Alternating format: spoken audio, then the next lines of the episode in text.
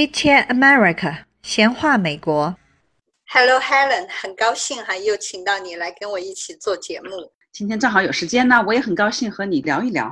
我们今天呢，我想跟你讲一讲美国人的生活。正巧呢，因为我上周五刚刚参加了一个，就是我们这个乔治亚州的一个 fair。像这种类型的 fair 呢，在中国就应该是找不到同类型的东西。这个是叫 Georgia State Fair，那一般呢就是每年会有一次，而且是每一个州或者每一个城市啊，呃、嗯。或者 county，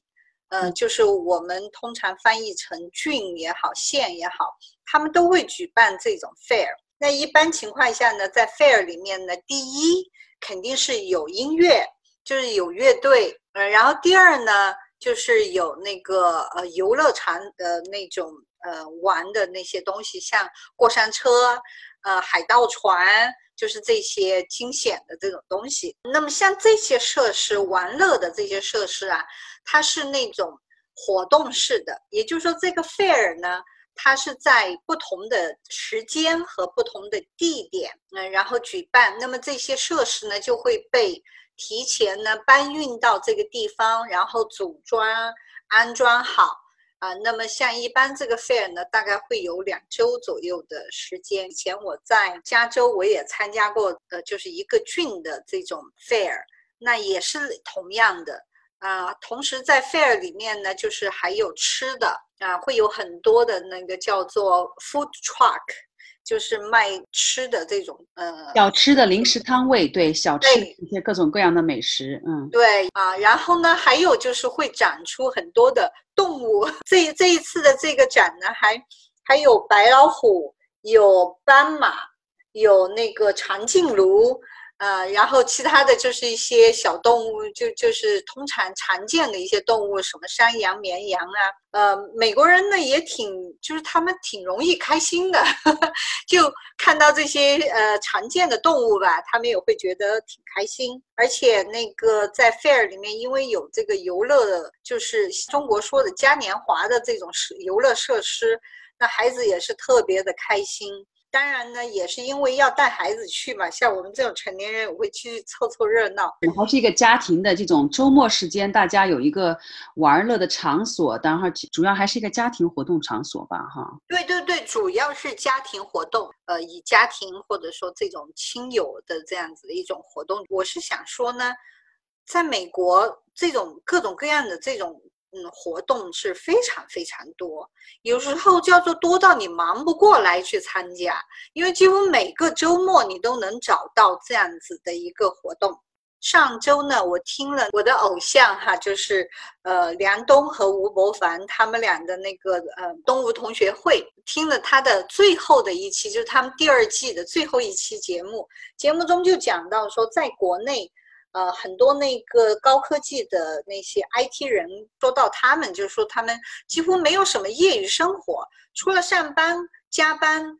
周末了无地可去，然后还是跑不到公司里面去待着，就觉得说找不到玩儿的东西。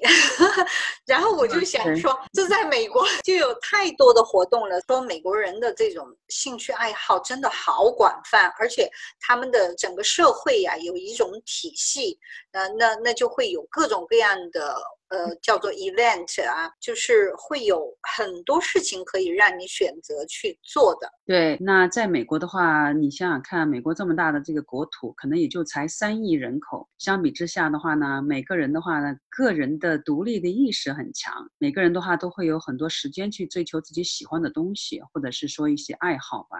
我想跟文化应该也是有很大的一个关系。就是美国人呢，就是说，呃，工作娱乐两不误吧，就是他们把工作和私人生活分得很开的，一般就是说上班就上班，然后一下了班就是自己的时间，而且通常他们都会跟家人一起去共度这种周末啊什么的。是，嗯，没错。但是它这个的前提的话，也是公司和各个他们这种期待值啊，是在下班时间一到就它就停止了。那这个跟中国的文化是非常非常不一样的。那很多这个国内的公司，我知道这些主管呐，或者是说企业它运作的时候，它的期待值是希望很多员工是。二十四小时这样开机待命的，可能这个方面有很大的差异吧。是的，是的。那当然就是说，在美国也有一些岗位啊，它也是需要有二十四小时待命哈，就是这样子的一种呃工作机制。但是呢，并不是这呃普遍情况，普遍情况就是下班就走人，然后周末就基本上不愿意加班。也有一些公司呢，像比如高科技公司，他们肯定也是需要加班的。但是就是说我们只是在讲一种常态，就是常态是不加班的，因为加班就必须要付加班工资，而咱们中国加班是不付加班工资的。这个是国情有很大的不同，没错。像比如周六是要付 double，然后周日是要付 triple，就是要付三倍，所以这样子呢。也没有老板愿意说让员工来加班，而员工如果加班被老板不付加班工资呢，那他就可以告到工会呀，或者是怎么样，就法律诉讼啊等等。所以呢，呃，一般情况下是不加班。而且美国人的文化也造成了他们的这种习惯，就一到了这个呃周末吧，他就希望是自己的时间，而且他们就是有一种理念哈，或者说一种还是一种习惯吧，就是我需要有自己的时间去放松也好，或者说我去做一些激烈的运动，让我自己释放掉我这一周的压力也好。总之呢，他们就觉得说，我必须要有一个属于我的时间，或者说一个 vacation，就是一个假期。因为我以前在国内是在 IT 行业工作，跟我们那种就像你说的二十四小时必须开机待命这种状况是完全是不一回事儿。美国他们就美国人他们的生活既然是多姿多彩，那我们来看看他们会有哪些活动吧。呃，这个的话，可能还是还是就是说看不同的家庭，他们的不同的父母亲的一些喜好的这个不同，会影响这整个家庭的一些喜好。那像我们家的话呢，我先生是非常喜欢动手做东西的，所以他呢，经常的话是会修修家里的这外墙啊，或者是说粉刷一下家里的房间的颜色呀，这个对装修类的东西比较感兴趣。所以我们经常是去 The Home Depot。建筑材料的一个市场去去逛去买东西，新的一些工具啦，新的一些啊刷子呀，如果是有一些比较更方便的那些新出来的产品，我们会经常去逛，然后也可能会把它作为一个圣诞礼物或者是他的生日礼物买下来送给他。到周末的来预想，我们今天的话，这个家里面的一些呃改进的这些项目要做哪一些？是换地毯呢？当然是每一个季度可能就只有一个项目。有的时候的话呢，可能是粉刷家里的墙壁；有的时候可能是啊把这个地毯换一下，或者是说有的时候是会帮儿子去做一个 basement 的 gym，就是我自己的一个健身房这样的一些小的项目，乐在其中的这么一个感觉。就是他是一个很动手能力很强的哈，还会做木工啊，会装装修家里这样子。我也很有乐趣做这个，我特别喜欢那个 repainting the furniture。哦，是的，是的，是的，这些东西的话呢，因为它可以让人放松吧，就是你在做这个过程中的话，大脑就不会去想那些工作中的烦烦心的事，或者是说，啊，可以从那些压力上面跳出来。可以集中在思想里面，从第一步怎么做啊？是要先把旧的油漆的颜色要把它先啊覆盖下来，还是要去那个用贴纸把旁边的那个窗窗户的那些木窗的架子都要把它先遮住啊？所以这个就是说前后的一条工序的话，还是有一定的前后步骤的。那它就是非常津津有味儿。然后我也是，哎，关于这个装修和家具的这个这个话题，我们以后专门再。讲，既然既然你应该也有很好的这个经验哈，那刚才说到的呢，就是说美国人的个人兴趣。那像你们家先生呢，他因为动手能力强，他喜欢做这种装修房子啊，或者是甚至于是木工的这种活。一般孩子的兴趣啊，都是跟着大人的，父母有什么兴趣爱好，孩子也就会被带着呢去跟着。父母一起做这些事情。那像有一些人他是喜欢乐器的，很多人他喜欢乐器，他自己在家里啊会搞一个小小的一个 studio，然后不管是架子鼓也好，吹吹萨克斯风也好啊，弹钢琴啊、吉他呀，呃，因为他喜欢这一个音乐乐器。也就会去加入一些这种叫做 club 啊或者 studio 啊，然后他们会组织一些小的乐队呀，大家一起去排节目啊、演出啊，甚至于就是你你如果做得好的话，还会去到处去演出。像比如我有个朋友，他喜欢摄影，那他这个摄影呢是他的业余爱好，他呢专门每周有一天，每周三他就去参加一个呃 workshop，就是工作坊哈。摄影爱好者的工作坊，全部都是这些就是业余摄影师们，然后大家在一起交流。同时呢，组织的那个地方呢会提供场地，场地会有一些道具，然后还会请一些模特来，等于就是一种，呃，让这些摄影爱好者们有一个练习和学习的一种一种场景，而且大家相互因为同样的兴趣爱好走到一起。是的，没错。嗯，这个的话是的确是，就是说他很多的一些俱乐部到了周末的话呢，就会去寻找自己的一个俱乐部。他们有一个专门叫做 Meet Up 的这样的一个组织，在网站上你可以自由去选择，在你家附近的有一些什么样的一些俱乐部、一些活动，可能可以去报名去参加。有一些是非常松散的，那有一些可能是比较组织的很严密的，就是可能会有一个这个挑选的过程，并不是说你报名就能参加的。那我知道的话呢，就会有一些妈妈，他们会有一些，比方说是一些家里面的孩子已经上大学了，他们在家里面没有什么太多的这些需要照顾孩子的这样的一个工作，可能就会出去找一些手工品的这种啊，比方说编织啦，编织俱乐部。或者是啊，烘烤和那些做菜的这样的一些俱乐部，那他们会去找一些跟自己兴趣类似的一些朋友，这样去组织一些活动，大家去做一些，在这个过程中，啊，可能每个月呢聚一次，或者是说每个月聚两次，这样来显示自己的一些进步和一些这个分享作品吧。对对，我我曾经也带我妈去过那个 Senior Center 老年中心，然后他们就是有这种编织的这个。一个呃活动组，就是你会或者说你很想学，那你就可以去到那里。那通常他们。挺好玩的哈，那些老人坐在一起，围着一个大桌子，然后呢，你可以去自己选择你想编织什么东西。那通常他们这些老人编织出来东西是什是什么呢？就是比如织一顶帽子，而这个帽子是给谁的呢？是给那个在医院里面的生病的，比如得癌症啊这种儿童。那个癌症的这些儿童，他做化疗，化疗之后不是头发掉了，然后他们织出来这个帽子啊，就给这些孩子们戴上，或者呢是把他呃送到那个部队去，给那个士兵戴的。是没错啊，但是就是说也是可以，就是说从这个也从他的这个历史背景的话，我想很多这些个人爱好的话，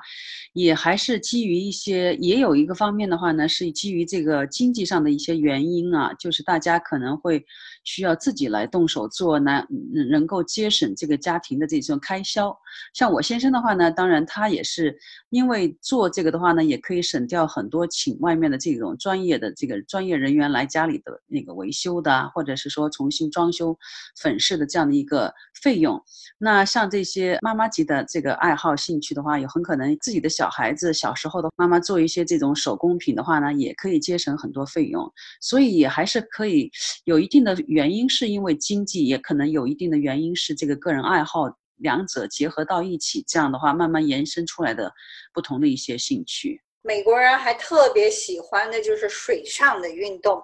哇，呃，以前我是住在加州嘛，你以前也不是在加州，而且在那个 Santa Barbara，嗯，那是海滨漂亮的城市。然后一到下班傍晚啊，或者周末啊，你就看到那个海边就有人去冲浪。是那个冲浪的话，是属于那种是属于户外活动了，就是说不同的呃社会群体和不同的这种爱好，那也有根据一年四季你所居住的环境，如果是在海边，当然就是跟水的活动比较多；如果是在山区的话，你比方说像这个美国东北部的话，有很多山区，那这边呢很多男性户外活动的话，会是那种打猎的活动。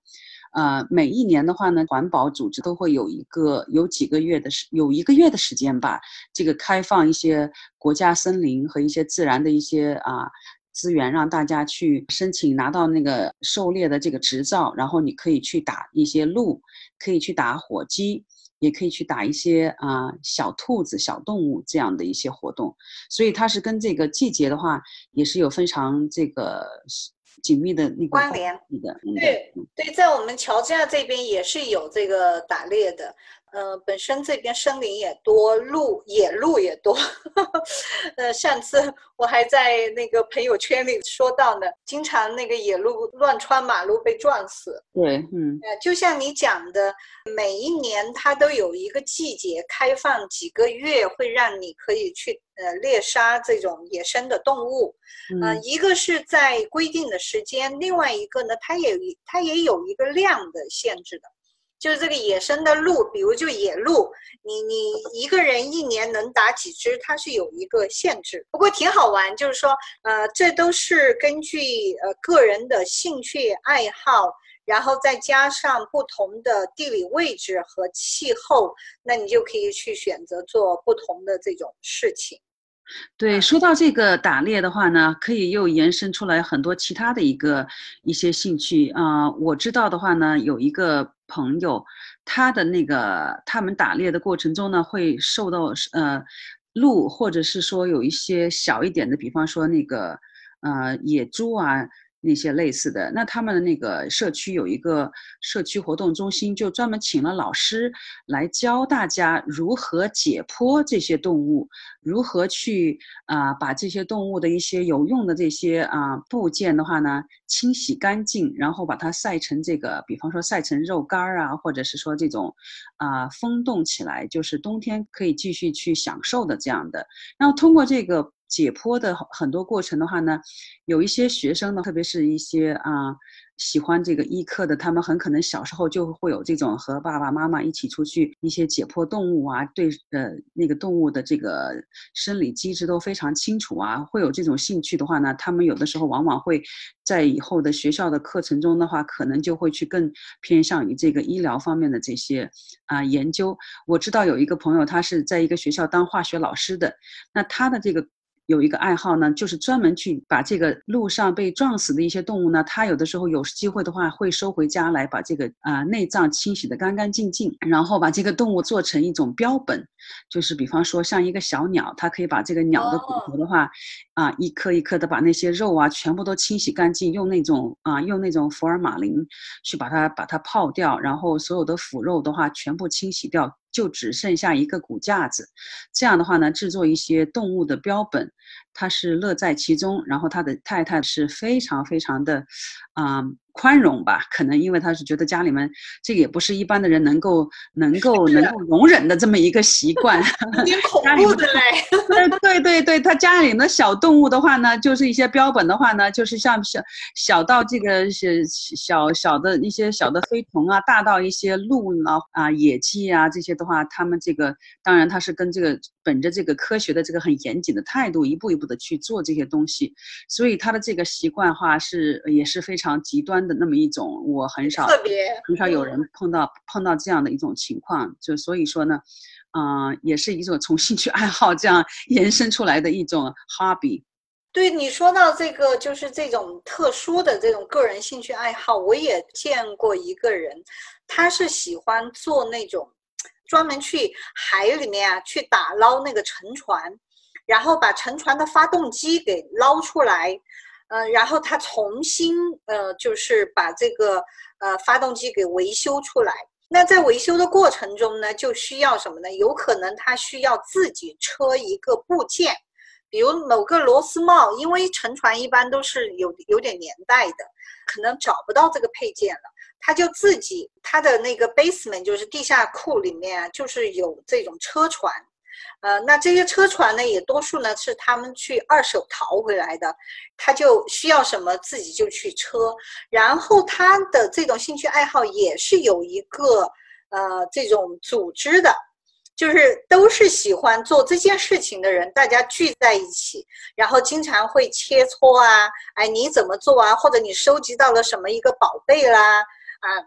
挺好玩的。但是确实这也是属于呃，就是极端的这种个人的兴趣爱好了，因为就它不是一个常态嘛，哈，不是大家都能做的。没错，没错，对。说说到这个个人的这种兴趣，昨天还挺好玩的。呃，我昨天在，因为我们家最近砍了一些树哈，那砍了砍完树，那个树根还没处理。昨天就找到一个人，挺好玩的。他用的是一个遥控的一个机器，把那个树根刨出来。那他这个机器也蛮贵的，好几万美金买一个。但是好玩的就是，它是用遥控做设置，因为他说站在那个机器上操作的话，那个树根刨出来的那些树枝，那枝末啊，会就是伤到自己嘛。所以用这个遥控就比较的安全。然后他告诉我说，他说这是他的兼职工作。嗯，他说我有工作的。然后呢，我现在兼职在做这个，然后也是一个是好玩，另一个呢就是他说需求还蛮大的，他停都停不下来，快要变成他的。呃，专职工作了。对，因为美国的它很多的话，那个乡村的话，或者是说老百姓的居民区的话，都是在这种那些比较原始的地方，所以每家每户的话，可能房前屋后都有很多的这个树，野生的树。所以大家有的时候在规划自己的新家的时候，可能会有的人会去种树，有的人会去砍树。那我住住在美国东北部的话，也是非常多的树。如果要砍掉的话呢，下面的。这个树根也是一并要去铲除掉的。如果请外面的那个专业师傅过来铲的话呢，可能是要两三百美金一棵树根。那这样如果是三四棵树根的话，那就非常的贵了。这种业余爱好，他如果自己愿意投资这样的一个机器，很多家庭的话都是非常有这种需求的。是，特别是我我。不是在乔治亚嘛？美国的东南部呢，就是森森林很多很多，因为它雨水充沛，然后那个地域又广阔富饶，所以那树啊太多了。不像加州，加州是树越来越少哈。加州天气 比较比较干旱，干燥，像那个呃，它比较像那种沙漠型的这种地段。是。雨水非常的少，所以加州的山火是每年都会有山火这个对并发出来。对，那有的时候有的有些人家的话，也是为了生活方便，可能会自己去，比方说养一些家里的宠物，或者是说动物，比方说养一些小鸡。这样的话呢，将来的话可以吃一些很原生态的那个鸡蛋呐。他们会自己做一些鸡棚啊，这样的话就是有一些他的一些啊业余爱好。对，就是我们这个镇上儿子的那个同学的爸爸，他以前的话跟我说，他家里养了三十只鸡，然后那些鸡的都是会经常出去去去散散养的，但是他有时候会担心天上的那个老鹰。然后他的小鸡，还有黄鼠狼，对，还有黄鼠狼也会来偷小鸡，所以它一天到晚的话呢，就会要为跟这个自然界的一些小动物做斗争。经常的话呢，要把那个鸡笼子要把它又要重新加固，有的时候还要去这个每天都要去清点它的鸡的这个数量。所以呢，它非常的可爱。像我们小时候看的一些一些小儿书的那些生活的话，在这边北美的话，基本上有的时候都能找到生活原型。对对对，所以这个的话是城市的规划和这个农村的这种这种这种郊区的规划，它是非常不同的。对，所以的话，每个人的他的一些兴趣爱好也会因为这个生活的环境的话，又产生出不同的很多一些延伸出来很多那个 hobby 习惯。是，然后呢，还有很多人喜欢车，美国人喜欢车的人太多了。有些人呢，就是要么就是收集那种古董车啦，很老年代的那些呃古董车、老爷车，或者呢，就是说年轻一代的呢，他就是买一些赛车型的，就是跑车型的。然后自己改装呐，看像我儿子都有这种兴趣爱好。是的，没错，这个车的话本身就是一个美国是在车轮上的一个国家，所以很多人呢，这个对这个古董车收藏的话非常好。尤其是每年的话，有一些镇的话，或者是一些州会专门举行一些古董车的车展。那这样，哎，对我就想说这个，会把他的车拿出来去炫耀一下。我的车是一九五零年的，或者是说一九四零年的，他们会通过这个收藏，也是一种。古古董车的话，有的时候收藏的时间越久，它的那个车的那个车的质量好的话呢，它可以卖更高的价钱，这也是一一种可以把它转换成经济价值的一个爱好吧。是的，是的，而且那个车因为它是有限的嘛，这些老爷车都是有限版的，所以它那个车价就是确实是会盘得很贵，而且也是因为这种有这样的一个兴趣爱好之后，它产生了一个产业。那个改装车啊，它专门有一些人，专门有一些这个车行是改装车的。因为像你提到的什么一九四零年、一九六零年的车，那些部件怎么弄啊？嗯，他们他们完全就是说，呃，会去复制，然后研究那个年代的设计，然后复制，然后把那个发动机呀，把那个喷重新喷漆呀，啊，包括你看电视都有都有专门放这个改装车的，包括这种不管是新新车的改装，还是这种老爷车的改装，都有专门的电视节目。没错，是的，是的啊。然后你刚才讲的这个，呃，每年都会有不同的呃 car show 嘛，就是老爷车的这种车展呐。你觉得很酷，你就把你自己的车拿来做展览。通常情况下都是私人的，都这不是不是说哪个公司来展车啊，就全是私人。这些人吧，还挺好玩的。我曾经跟几个那个这些老人聊过哈。他们居然啊，为了参加不同地方的这个车展，还把自己的车要么开着，要么就是拿那个拖车啊，把自己的车拉到另外一个州去参加这种车展，就它已经成为了一种 它的一种极大的乐趣。对他这个的话是，如果有一个乐趣，他们可以把所有的这个资源都投入进去。那说到车的话是这样，那其他的话，比方说像这个养马的这些爱好者的话，也是不遗余力的把自己的这个钱的话，全部都砸在这个对马的精心护理啊，和对马的一些这个上课，然后带着马去全国各地去参加一些啊，比方说相当规模的一些马赛呀，或者是说狗。啊，这个宠物的狗的这个赛那个比赛的话，都是有它，你都可以找到呃，这个可以炫耀的一个平台。对对对，你刚才说狗，我还突然想起来，我刚才讲到的这个乔治亚州的这个 fair 哈，它里面还有那个猪赛跑，还有猪的赛跑啊？对，挺好玩的。这个我是第一次听说，嗯。狗赛跑我也看到过，呃，挺好玩的。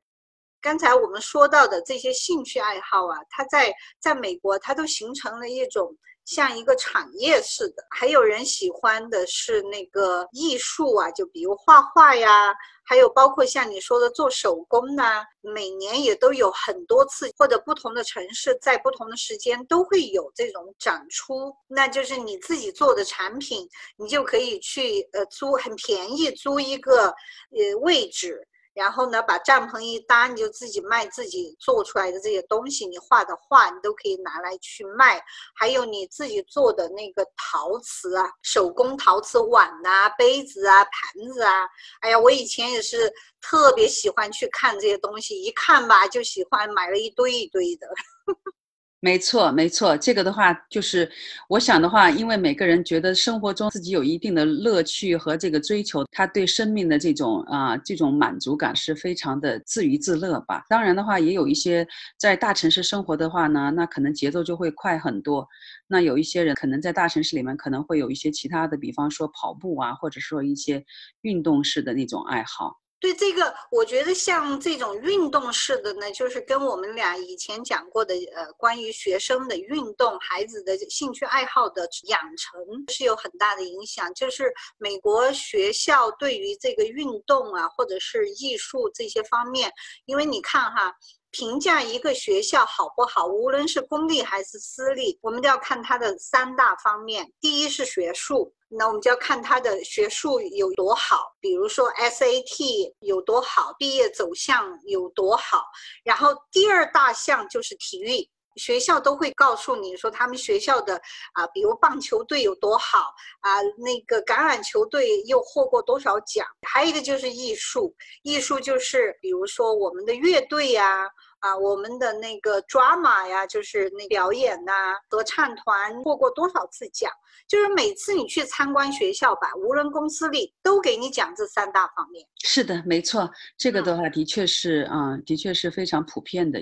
我们是从个人的兴趣爱好，然后因为有这样的一些群体，慢慢它就延伸出了一个产业，它就延伸出了一种文化，由个人一直到了一个社区，到了整个的国家。个人兴趣怎么培养出来的？就是从孩子成长在学校的这些呃参加的这些活动，像你们家孩子喜欢打棒球，我相信那棒球就成了你们家的另外的一个爱好了，因为你们要陪着孩子去打比赛，然后一有棒球比赛吧。你们肯定都会看棒球比赛，没错，是的，这个是完全跟我们家的这个家庭的这些呃孩子的兴趣导向是完全吻合的。你看，像我在那夏季，那整个夏季呢，我们参加了好多的那个，就是由市政府自己组织的，呃，完全是几乎完全是免费的音乐节。它这个音乐节。呃，一共持续了两个月，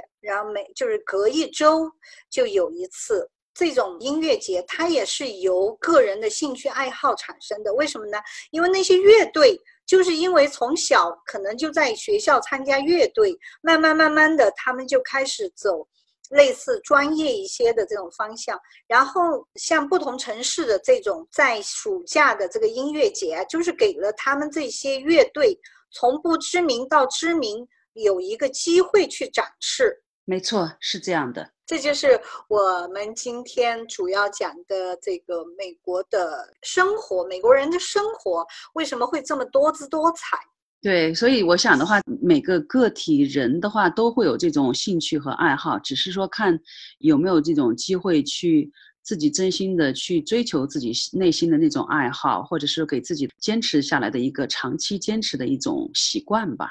啊，那最后呢，我想再讲一下，就是因为我们有很多移民来到美国，也好像还找不到方向，怎么样能够找到？就是我们刚才提到的这些 club 也好啊，或者是啊不同季节的不同城市的这种呃活动。啊，那么你可以在网上去搜索，就是你这个城市或者是你这个 county，